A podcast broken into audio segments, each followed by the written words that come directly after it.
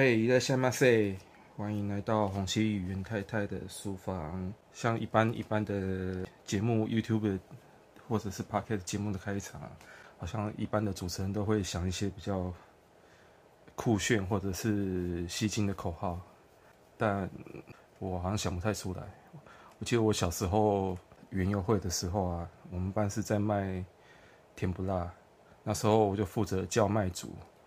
我记得我那时候的叫卖的方式是：来哟，来哟，来吃好吃的甜不辣哦，就就是这样子很，很 很没精神、很白痴的哈。对啊，那我觉得这个好像从小到大的习惯都改不掉啊，好像有点不太好。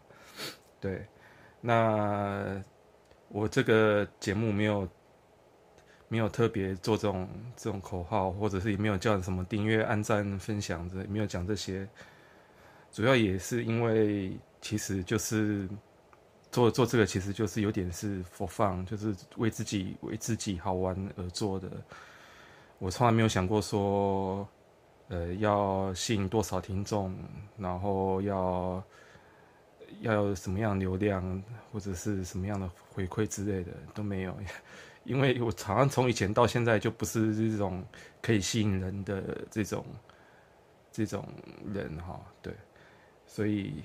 就就是就有点像是我有点像是小孩子自己一个人玩，然后很无聊，然后就自己创造角色，自己发明角色，然后自己玩这样子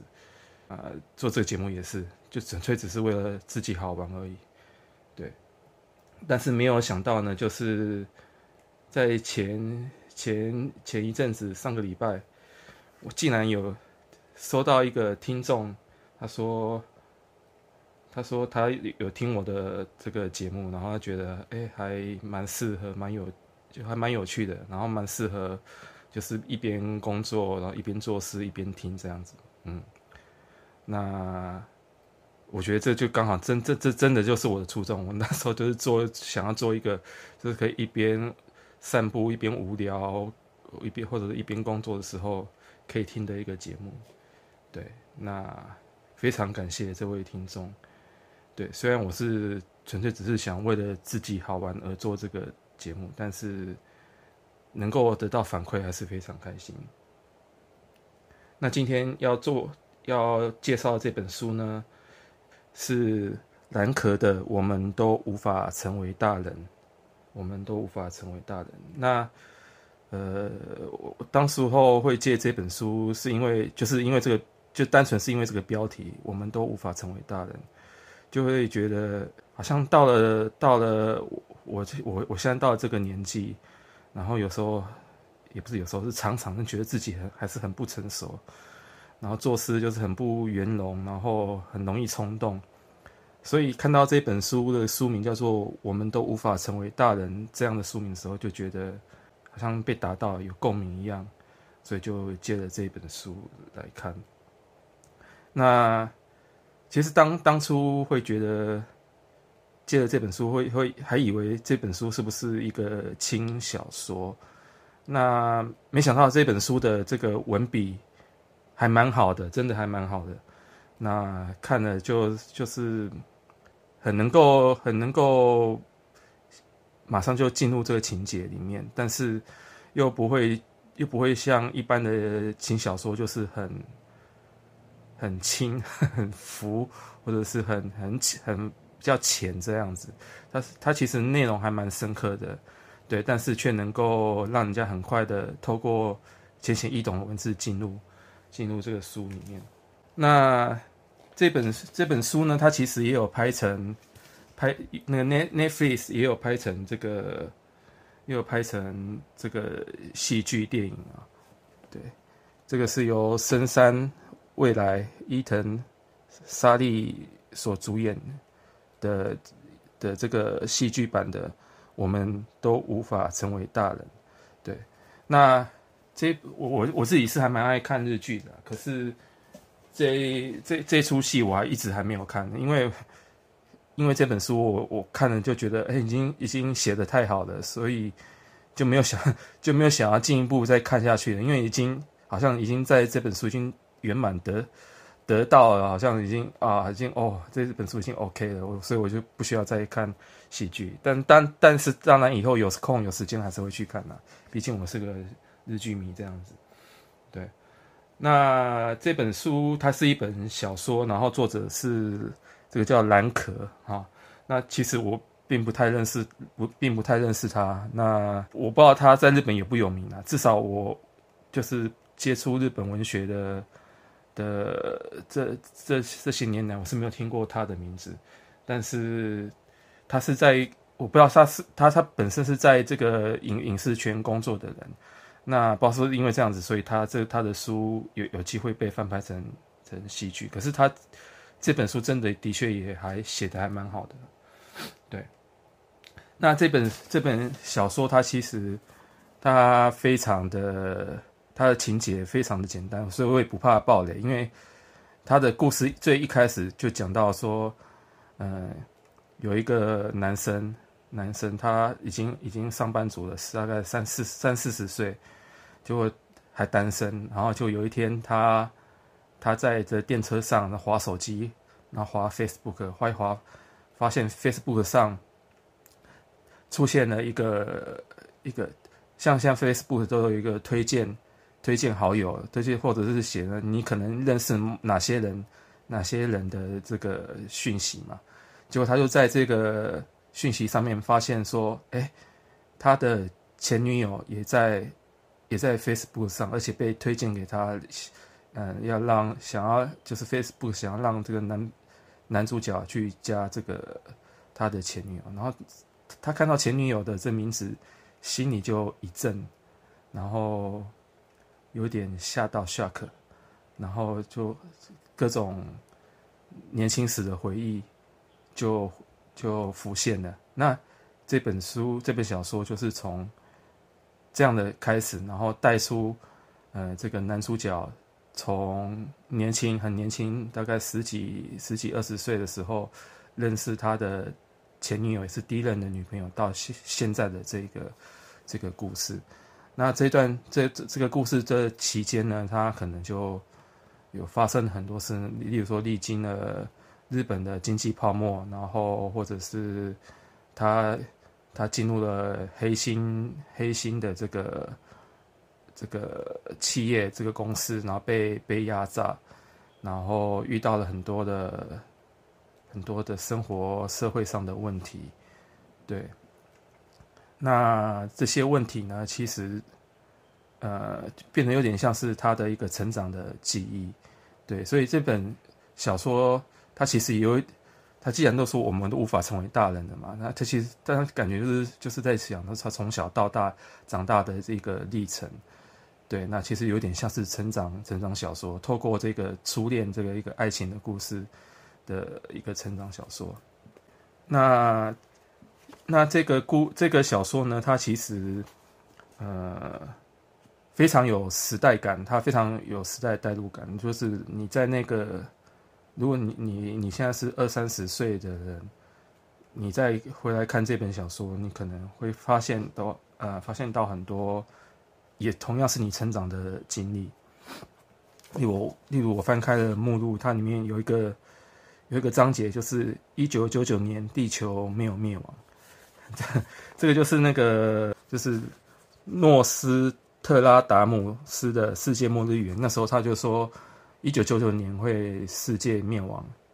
然后好像会有一个什么天空中会降落一个大魔王，然后让世界毁灭。对，那这是我从小很小很小，大概国小国小一二年级就听听过的故事。那时候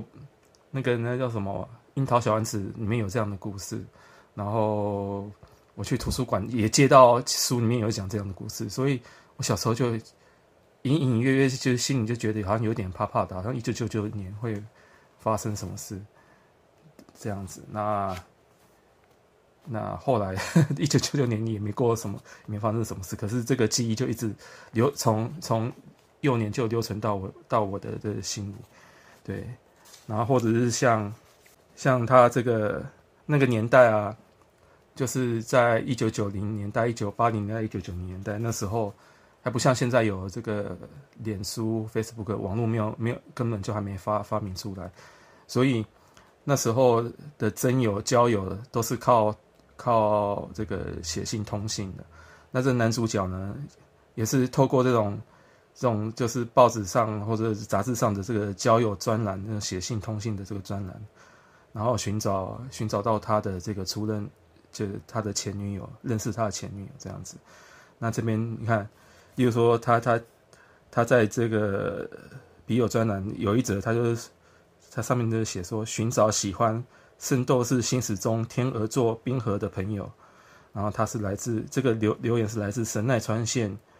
的一个钻石星辰小姐，十九岁。对，那 那时候就是很多都是靠这样写这样的东西，然后去找到呃有相同嗜好的同好，然后去互相认识。那呃这个小说的男主角就是这样子，透过这样的专栏，然后找到一个同样喜欢。一个他他喜欢的一个音乐一个歌手的的一个女生，然后就跟他认识，然后进一步交往。对，那其实你看他这这小说，它里面就很多类似这样子，比如说《圣斗士星矢》啊，或者是或者是电影《教父》啊，或者是宇呃宇多田光的歌曲啊，或者是。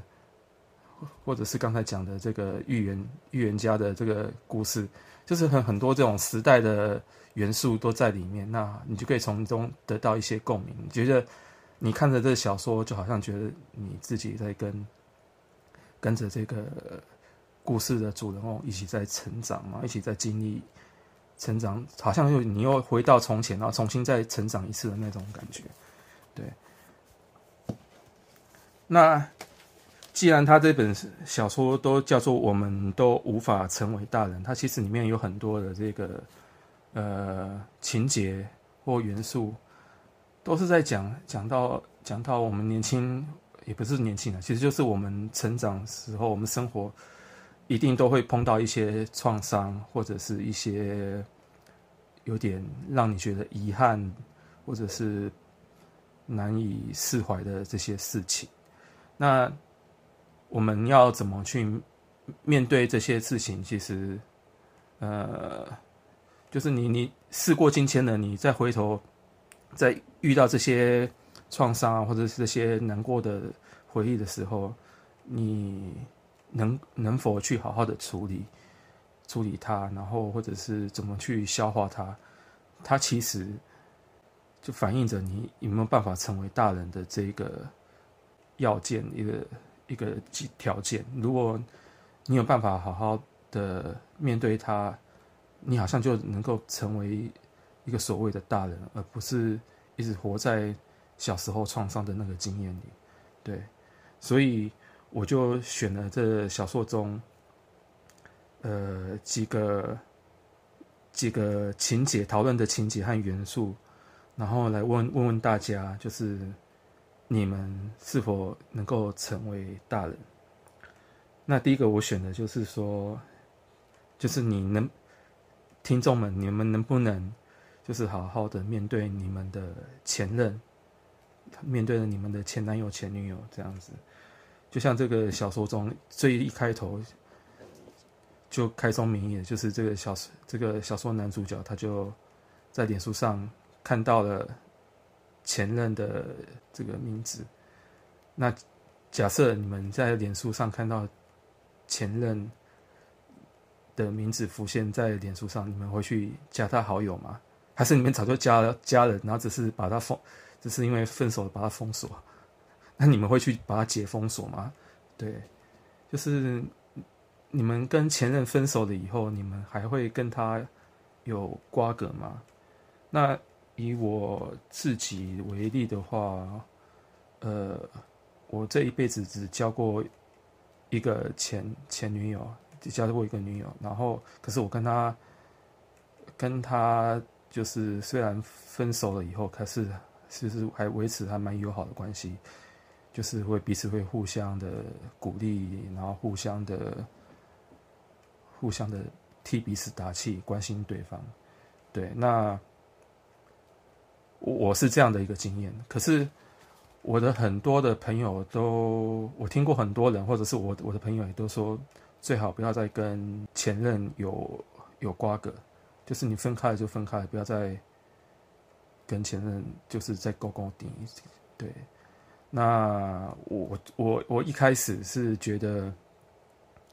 觉得为什么分手一定要交恶呢？就是你分手还是可以当好朋友，然后没有必要就是好像要离开就一刀两断。因为有时候交往的交往那没办法继继续维持下去，也许就只只是只是可能有不不见得是你个性不合哦，有的时候只是。条件不呃，就是那个当时的机缘不够，或者是姻缘和合没有没有办法合合合起来，就是它不见得是你们会交恶的关系而所以分开。那有的时候可能是客观环境使然，让你们没有办法真继续维持下去。可是不代表说你们是就因此必须要交恶。所以我那时候就觉得觉得嗯，为什么跟前任分分开？就一定要让老死不相往这样，可是我后来我有听过，就是有人说，呃呃，你你跟前一任虽然不一定要交恶，可是你们你们分开就是保保持一定的距离还是有必要的。为什么？因为一方面就是你不要再打扰对方，就是让他继续去去追寻新的幸福的可能，就是比如说对方他可能。也会想要交新的男朋友、新的女朋友，那你这样继续跟跟他这样保持往来，其实有时候反而是阻碍对方就就是新的恋情。那另外一方面就是我们自己也会想要，可能也会想要交新的男女朋友，对，想要寻觅一个新的幸福。那那你跟前任保持一段距离，保持不不要纠缠得太紧，他其实也是。对你现任的男女朋友的一个负责任的方式啊，啊，的一个交要有一个交代。那我不晓得啦，不晓得这没有，我想这没有一个正确的答案啦。那就是你们觉得呢？你们能够好好的面对你们的前任男男朋友、女朋友吗？对，就是你会因为你们之间。呃，可能有一些争争执或者是争吵，然后就变成你心里的创伤，然后没办法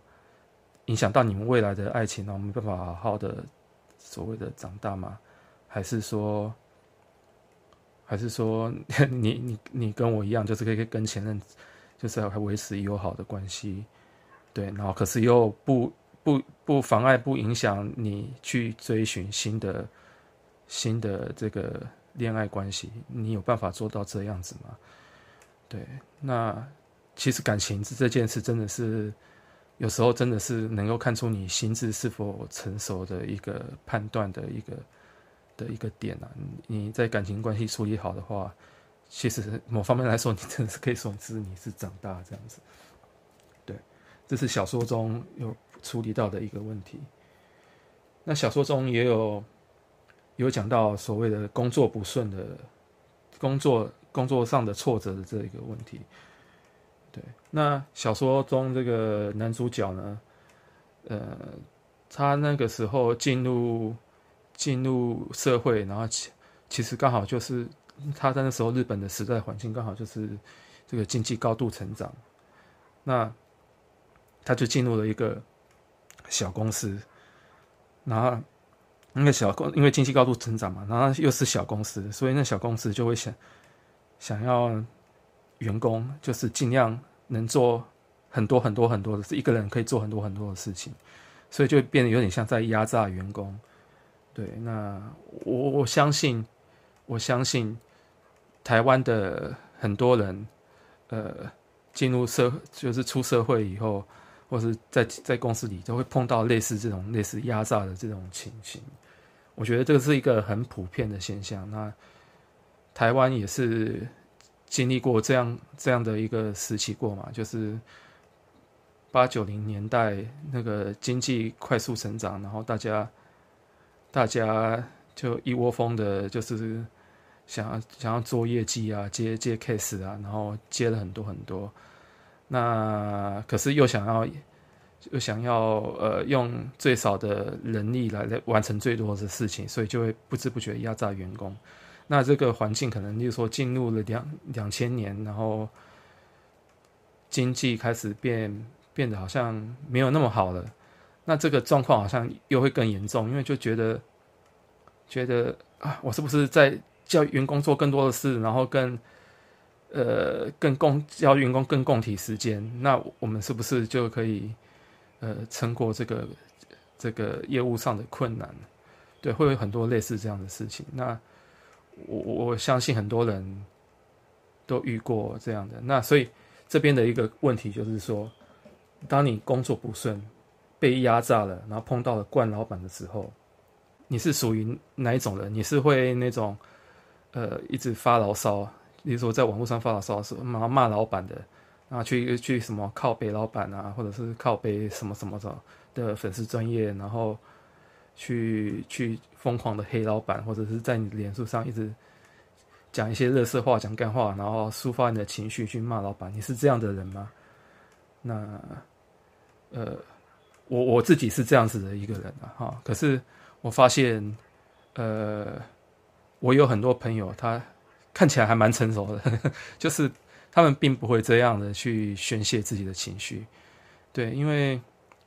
或者是说。呃，以日本为例好了，日本人他其实不太喜欢看到看到就是呃，人家在这个就是不太喜欢看到有人在网络上就是抒发自己的情绪，然后一直讲一些讲一些那种骂人的话啊，然后就是因为日本人可能会觉得，真的是你自己一个人的事，为什么要分享给其他周遭公众的人知道呢？你的事有那么重要吗？你会不会自我意识过剩？日本人会有这样的的一个想法，可是台湾可能比较就比较没有这样，可能有的人就会骂。可是，呃，你当你在网络上一直这样抒发的时候，久而久之也会自己会觉得啊，我我到底在在干什么？就会觉得自己好像很不成熟，然后我这么一点小事情也要。一点小情绪就要让让大家知道啊，是不是？这是不是真的像那个日本人的想法一样，就是自我意识过剩？所以，像我是常常会在网络上抒发情绪的人啊，所以到后来我自己也会有类似这样的感觉，就是啊，我我好像还不够成熟。对，那我最近在听这个台湾寻奇这个 Lucy，里面有一个。有一个女女生，就是女台柱啊，Lucy，她自己，然后她自己有一个，也有一个 podcast。那有一个有一集，她有一集的 podcast 也是在讲类似的事情，就是她也是讲到说，好像有很多人很喜欢在网络上，就是表达自己的那种负面的情绪，然后到处骂人啊，然后到处说自己多苦啊，多悲惨啊，这样子。那可是他 Lucy，她她在那个节目就说。我们都都已经是大人了，你碰到不喜欢的事，你离开就好了嘛。就是你碰到不喜欢的人、不喜欢的事，你离开就好了，没有必要就是那边大声嚷嚷讲给大家听这样子。对，那那或者是说，要不然就是你，如果你不想离开，那你就好好的想办法。呃，找到解决的方法去把它解决，而不是只是在那边出一张嘴，在那边嚷嚷，在那边骂而已。他觉得这样不太成熟，对。所以呃，听呃这个听众们，你们觉得你是属于哪一种人呢？你觉得冠老板该不该骂呢？然后自己的自己的声音是不是应该要让大家听见呢？还是我们应该学会去？好好的面对它，才能变成成熟的大人呢。你们自己的想法呢？嗯，那小说中还有讲到，就是所谓的社会不公的的事情。那在小说中，它主要是体现的就是一个社会阶级的这个问题哈。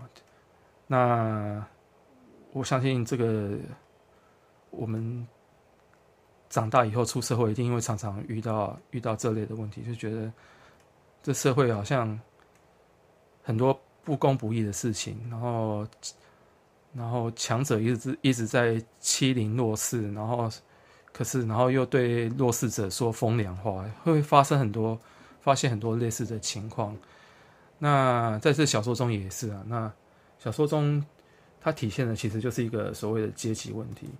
那这个小说中的主角，他是一个算是比较社会比较底层，然后觉得比较底层的一个人，然后觉得自己好像被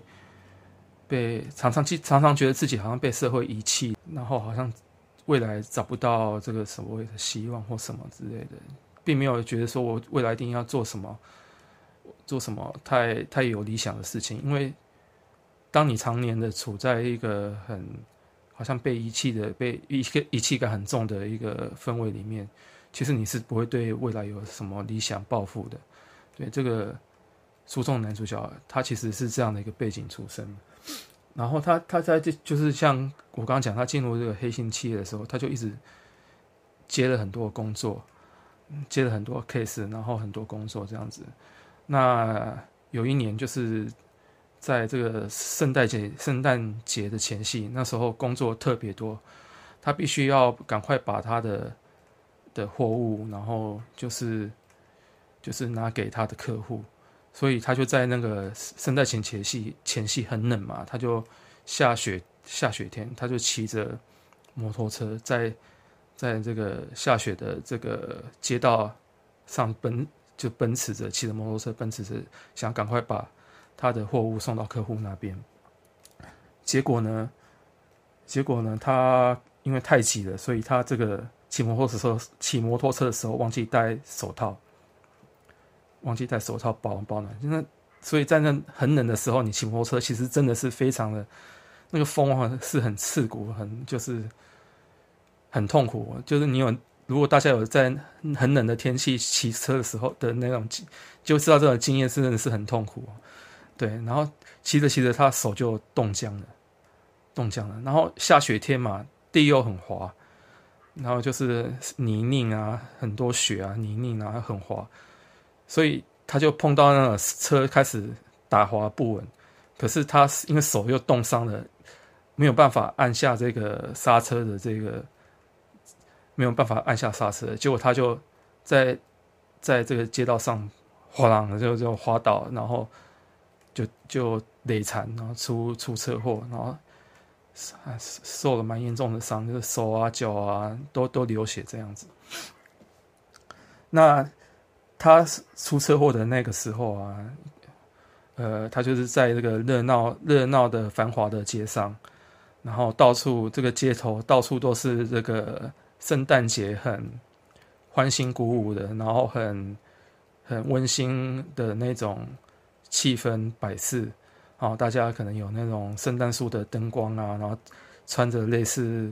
圣诞节应景的服装啊，类似之类的，然后都市嘛，在都市嘛，所以就很多那种很趴、很 fashion 的那那种行人在那边。可是他他在那个摔车的时候，他发现，哎，奇怪，为什么？为什么都没有人来帮我？明明是圣诞节，然后明明大家都穿得很体面，然后穿着这种那种很很应景的节庆的氛围的的这个服饰，可是却一点都不温馨，大家都很冷漠的，然后看看的，都没有没有人想要过去帮忙。他那时候觉得哇，这世界真怎么是这个样子，很心寒。那后来。后来去帮他把他扶起来的是一个是一个呃小流氓啊、哦，混黑道的一个小流氓。那他这时候突然就觉得啊，我原本觉得是社会渣渣，是社会边缘人的的这个小混混小流氓，就反而才是最有人情的，才有最有人情味的人，会会愿意去帮他。然后让让呃，就是让他在这最最艰困的时候去扶他一把，把他帮他疗伤，之类的哈。那反而是，反而是我们所所谓的正常的人，所谓的都市的人，然后生活过得比较好的人，反而不太愿意愿意去去帮帮助这个有需要的人。那我在读这小说，读到这个这个段落的时候，我其实是鼻酸的哈，真的是鼻酸。那因为他写的非常的一个写实，对，这个是非常写实的一个片段了。那所以我这边想要问大家的是说，当你们碰到这样社会不公不义的事情，你们会怎么去面对？怎么去应对？你会很愤世嫉俗的说：“我想要，我想要改革社会，我想要替弱势做些什么？”还是，还是你是觉得啊，社会现实就是这样啊，我做的好像也不能改变什么？你们觉得这两种不同的态度，有哪一种态度的人比较像是大人，比较是比较成熟的人？你觉得呢？我以前是读社文所社会与文化研究所啊，我我的博博士班的时候是读社会文化研究所，那里面就会接触到很多左派思想、左派人士哈。对，那我我我我不晓得我其他同学是怎么样的，可是至少我在那个我我自己在在就读的时候，我发现我有一阵子变得很愤世嫉俗，就会觉得这个社会阶级不公啊，这没有更关怀、更关怀社会的弱势啊？然后这些有钱的既得利益分子都只会说风凉话啊，好像就是有点像那。吃米不知米价，然后常常会说出“何不食肉糜”这样子话的人，其实是这种社会上很多这样子的人。那时候看就很很很生气。那这种愤世嫉俗的情绪，就连到我上一题啊，就是愤世嫉俗情绪，我就常常会在在脸书上去去 po po 文，然后去痛骂，去抒发自己情绪。尤其那时候。可能还碰到，例如说类似太阳花学运，哇，那时候真的是整天在那边干譙，真的是，那久了也会觉得自己啊，自己这样好像很不好，因为自己一直说陷沉沉溺在那个愤怒的情绪里，其实也是一件很很累、很辛苦的事情啊。那我们读了这个左派的东西啊，其实也常常会听到听到一个有有有有。听到有这样的说法，就是说，呃，在你三十岁以前，呃，如果你还读马克思，然后读这些左派的东西，呃，就代表你还很有理想哦，是很有抱负、很有理想，就是没有失去，没有失去，就是年轻人那种关怀世界、关怀社会这种热忱眼光的人，这样是很好。可是你三十三十岁了以后呢？嗯，如果你还继续相信这个左派的思想，然后整天这样愤世嫉俗的在这边痛骂社会，好，那就会显得你很不成熟。这这是真的。以前以前在读书的时候有听过这样子的话，大家觉得呢？就是这个是真的有分年年龄之差吗？你三十岁以前你可以这样子，很。很有理想的就是关怀社会，可是三十岁之后，你再继续这样子，就好像很长不大的样子。可是，可是反过来说，这是你你三十岁以后，结果还就好像对世界冷漠，然后好像接受了这社会上不合理的事情，这真的就是所谓的变成大人吗？还是他是一个？心智年龄已经变得很老老化了，很迂腐了，陈腐了。大家觉得呢？我我觉得这个也没有所谓的正确答案啊！哈，这不是这个一刀两断的，一刀两断非非黑即白的，不是这样子的事情，而是你们觉得，就是随着你们年纪增长，然后社会历练变多了，你们是会因此而接受这个社会的不公不义嘛？也不是说接受了，就是说你已经知道，就是这就是社会的一个现象，那所以就会比较耐受力比较强嘛？还是说你还是依依然看不惯这个世界这样子的运作呢？对，那说好听一点，可能是耐受力变强了；说难听一点，可能就是你已经麻木了。哈，也也可以这样讲。所以这这其实没有一个正确答案。但是，呃，到底是怎样的态度才是所谓的成熟，才是成所谓的成为大人呢？还是说我们干脆不要成为大人，还是要保持？年轻小伙子的那种、那种、那种充满炽热理想，然后有点年轻气盛、咄咄逼人的那种态度呢？对，大家去思考一下。那这小说的最后呢，呃，我再再提一个，就是所谓的志向、理想这件这件事情。我相信很多人都有他所谓的理想啊，或者是志向，然后有一些有些事情好像是自己人生中想要达成的一个目标、一个理想这样子。那在这个小说中，他最后这个男主角最后会跟他他的这个女朋友分手，其实就是因为这个志他们的这个志向志趣已经有了。落差就是女生已经有了一个很明确的目标理想，想要去做，就是理想的目标，想要去达成，想要去完成。那相反，他却觉得这个男主角一直在为他的这个黑心公司忙东忙西，然后整天抱怨东抱怨西，然后就觉得啊，你这有点像小孩子，小孩子一样长不大啊。对，然后所以，所以他们两个就在人生这人生的这个历程历历程上已经有有了落差，所以最后他们就就分手了。所以你们会觉得要继续维持理想，其实这这题跟前面有也前面那题也也有点相关，就是你你们会觉得我们要为了为了理想。而活吗？啊，还是我们只要填饱肚子，为了填饱肚子而活就好了呢？对，其实这是一个蛮蛮现实的问题。那那以我自己，我自己会觉得，你能够做喜欢的事，做自己喜欢的事，然后又能靠这件事情来维生，是一件很幸福的事。能够这样子是很好，很好的一件事情。那。可是我我之前也有听过有一个说法，就是说，呃，不要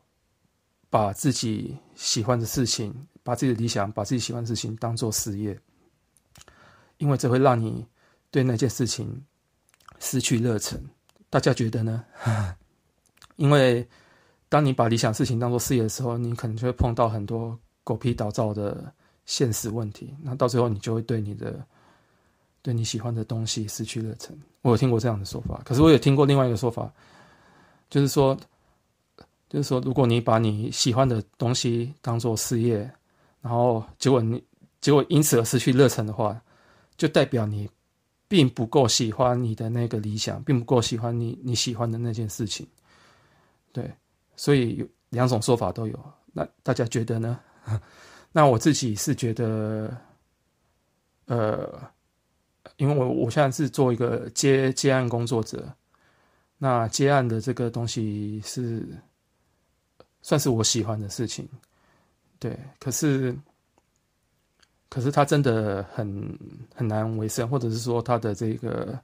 会让我我的生活并不稳定，因为他的收入，你接接案，你可能有时候可以一下子接很多案，可是，例如说你碰到疫情的时候，你案子可能就突然变少。那就是经济状况或者收入会会很不稳定，那所以我我这时候我自己的想法就会觉得说，呃，我们可以去做，呃，做一件呃可以维生的事情，然后可以赚钱的事情，它不一定是跟你的兴趣有关，但是你可以透过这些赚钱的工作，然后来继续维持，来资助你的这个理想，啊，呃，来维持你的兴趣，让你来做，让你继续做你喜欢的事情。对，那像我以前读社文所，然后我的老师就曾经研究过，就是说像台湾的这个作家、小说家、诗人啊，哈，作家。呃，大概八，大概在七成八成，好，大部分的人都有一个教职的工作，他们可能在学校做教授，或者当讲师，或是做相关的工作。那他们其实就是靠着学校的工作来赚取薪水，然后来培养、维持他们的这个写作的这个兴趣，对。那我我其实看了很多日本的小说家，他们其实其实也是类似的，就是他们都会建议，就是年轻人，如果你想当小说家，你不要辞掉你的工作，不要辞掉你的工作，就是还是有一份薪水，然后用那用那份薪水来维持你的生活。那你在生活有闲暇之余的时候，再去写这个小说啊，再去从事创作。也是有这样子的，这所以嗯，就是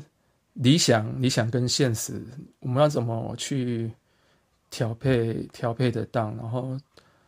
怎么又能够生活，又能够维持理想呢？我觉得这是你在成长成或者是成为所谓的大人这个这个过程中，好像是常常会遇到这样子的问题，对。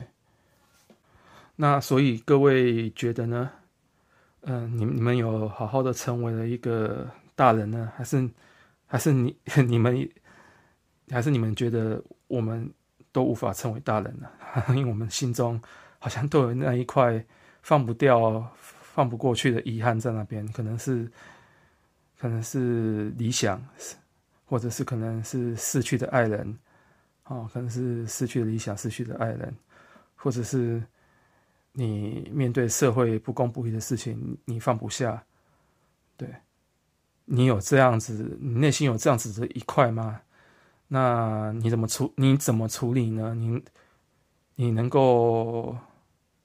很心安，就是很心安理得、很安、很无愧的说，我已经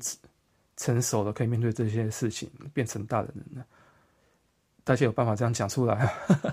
我相信很多人还是其实还是没办法啦。对，那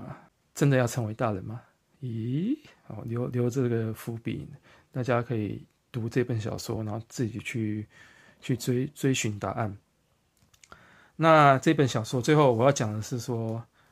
这本小说的这个作者兰可哈，他其实他并不并不是一个专职的作家。